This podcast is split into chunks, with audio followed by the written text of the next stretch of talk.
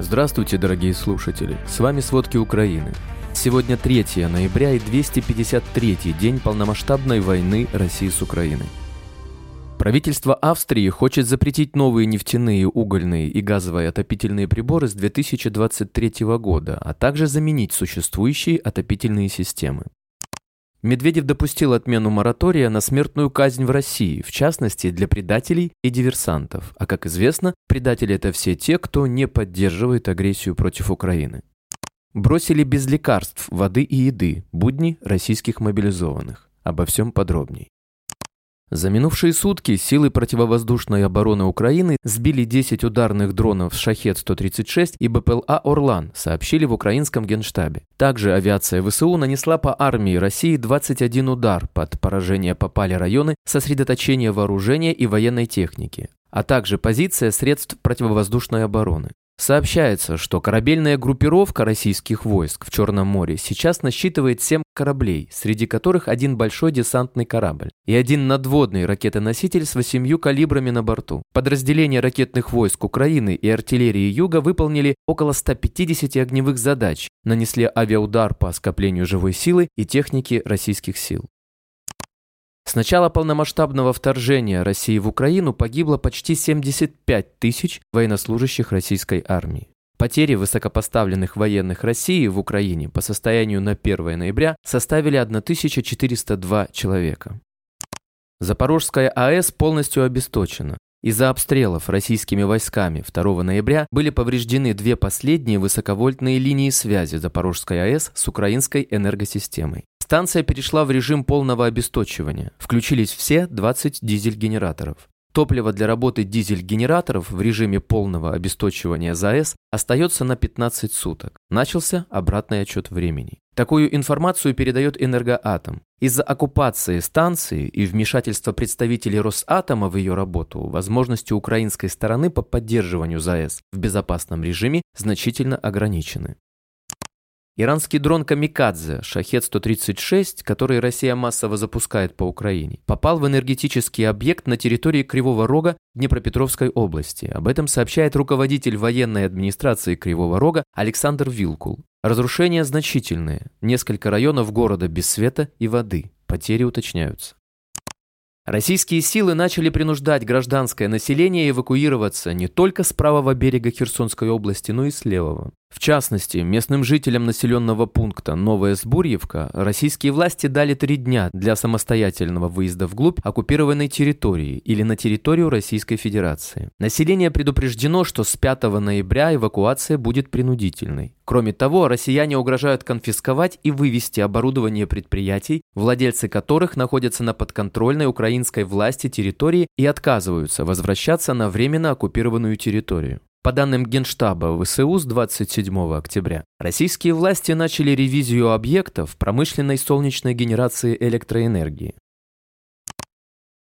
ПГТ «Лазурная», что на Херсонщине, местный коллаборационист захватывает пансионаты для заселения туда российских военных. Кроме того, в Лазурном солдаты России БТРом заехали на территорию кафе, где повредили имущество и похитили кемпинг. Также сообщается, что военные России продолжают террор против всего местного населения на левобережье Херсонщины. В частности, в полицию поступают заявления от жителей сел Скадовского района, что в их дома самостоятельно заселяются российские военные и пользуются их имуществом. Также россияне похищают сельскохозяйственную технику, автомобили местных, отбирают у людей документы на земельные участки и жилые помещения.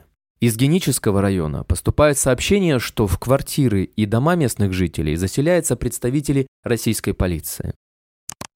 Заместитель главы Совета безопасности России Дмитрий Медведев вновь допустил отмену моратория на смертную казнь в России, в частности для так называемых предателей и диверсантов. По его словам, такое заявление является следствием действия диверсантов и всех несогласных с политикой России. Медведев утверждает, что к ним можно приравнивать и россиян, которые поджигают военкоматы и разрушают иные государственные объекты. В России действует мораторий на смертную казнь, однако Россия вышла из состава Совета Европы и с 16 сентября перестала быть страной Европейской конвенции о защите прав человека. Таким образом, ограничений для восстановления смертной казни нет.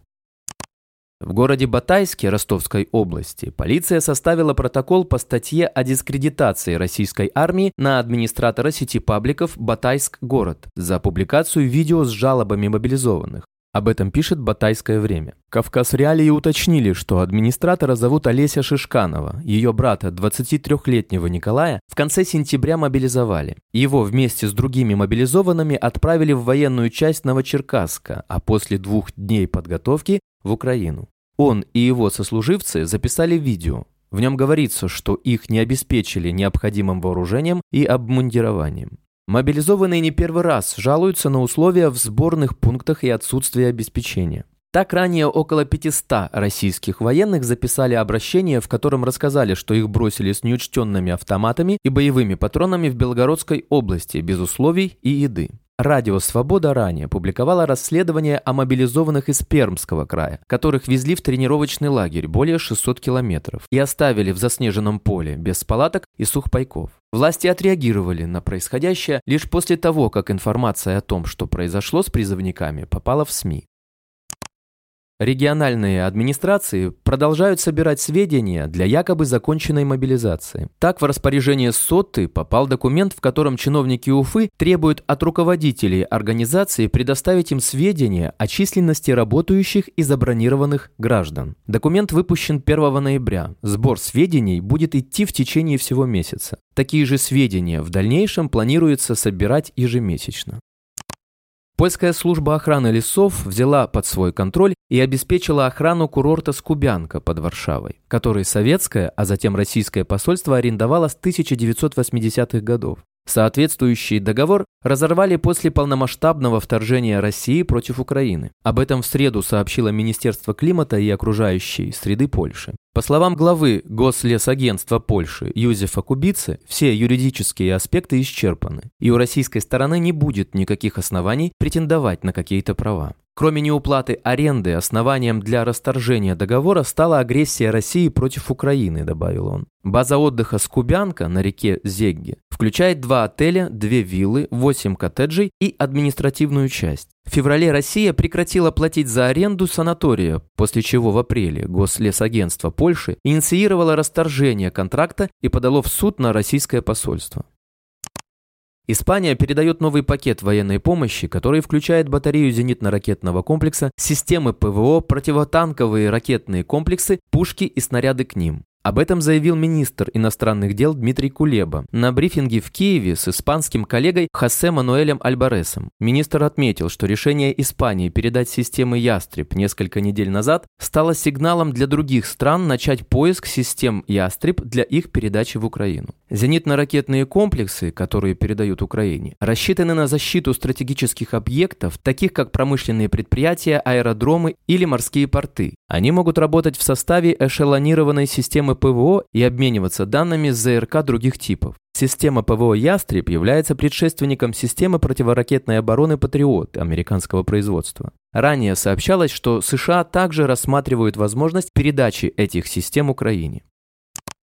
Великобритания ввела санкции против четырех российских металлургических и нефтехимических магнатов, которые финансируют войну России против Украины. Об этом говорится в сообщении МИД Великобритании. Среди тех, на кого сегодня наложены санкции, Александр Абрамов и Александр Фролов, которые стали мишенью для санкций из-за их участия в добывающем, транспортном и строительном секторах. Эта пара известная как деловые партнеры Романа Абрамовича. Они имеют инвестиции в недвижимость в Британии на сумму около 100 миллионов фунтов стерлингов. Также под санкции сегодня попали Айрат Шаймиев, состояние которого оценивается в 902 миллиона фунтов стерлингов, и Альберт Шагабуддинов, состояние которого оценивается в 977 миллионов фунтов стерлингов. Как и Абрамов и Фролов, они оба подпадают под запрет на въезд, замораживание активов и транспортные санкции. В общей сложности Великобритания уже ввела санкции против более 1200 физических и 120 юридических лиц, в том числе против более 120 олигархов с состоянием более 140 миллиардов фунтов стерлингов. Правительство Австрии хочет запретить новые нефтяные, угольные и газовые отопительные приборы с 2023 года, а также заменить существующие отопительные системы, но для этого нужно большинство в две трети голосов в парламенте. Об этом пишет «Европейская правда». Строительный сектор Австрии демонстрирует гораздо более высокие показатели, чем в среднем по ЕС. Хотя здания потребляют 25% газа, их выбросы составляют лишь 13% от общего объема выбросов в стране. Поскольку страна в значительной степени зависит от российского газа, эксперты призвали к действиям, направленным на ускорение отказа от этого топлива. Для зданий замена обогревателей будет означать возложение на известные технологии тепловые насосы, солнечная энергия и централизованное теплоснабжение, как правило, считаются оптимальными источниками тепла. Также правительство поставило цель к 2035 году полностью отказаться от частных нефтяных и угольных отопительных систем, а к 2040